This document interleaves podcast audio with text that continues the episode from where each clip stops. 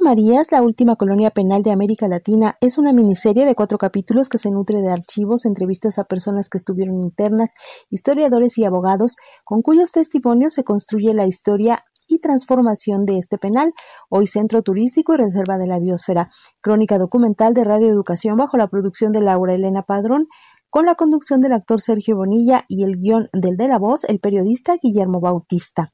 Mucho de lo que se conoce es precisamente eh, de los años 50, de los años 70 hacia atrás, ¿no?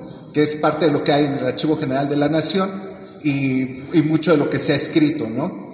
Pero de ahí hacia adelante, eh, pues prácticamente es, es un misterio. ¿no?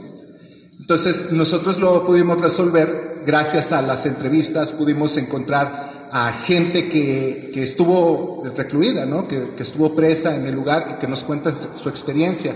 Entonces, eh, tiene, tiene muchas, muchas aristas, tiene mucho de dónde, de contar. Eh, es una miniserie. En conferencia de prensa en el Museo del Telégrafo se hizo el lanzamiento de la serie que llegará a más de 30 radiodifusoras culturales y educativas del país a partir de este mediodía y al que asistió el titular de esa emisora Jesús Alejo y la teniente de navío y subgerente de promoción turística integral Islas Marías Jessica Garcilaso.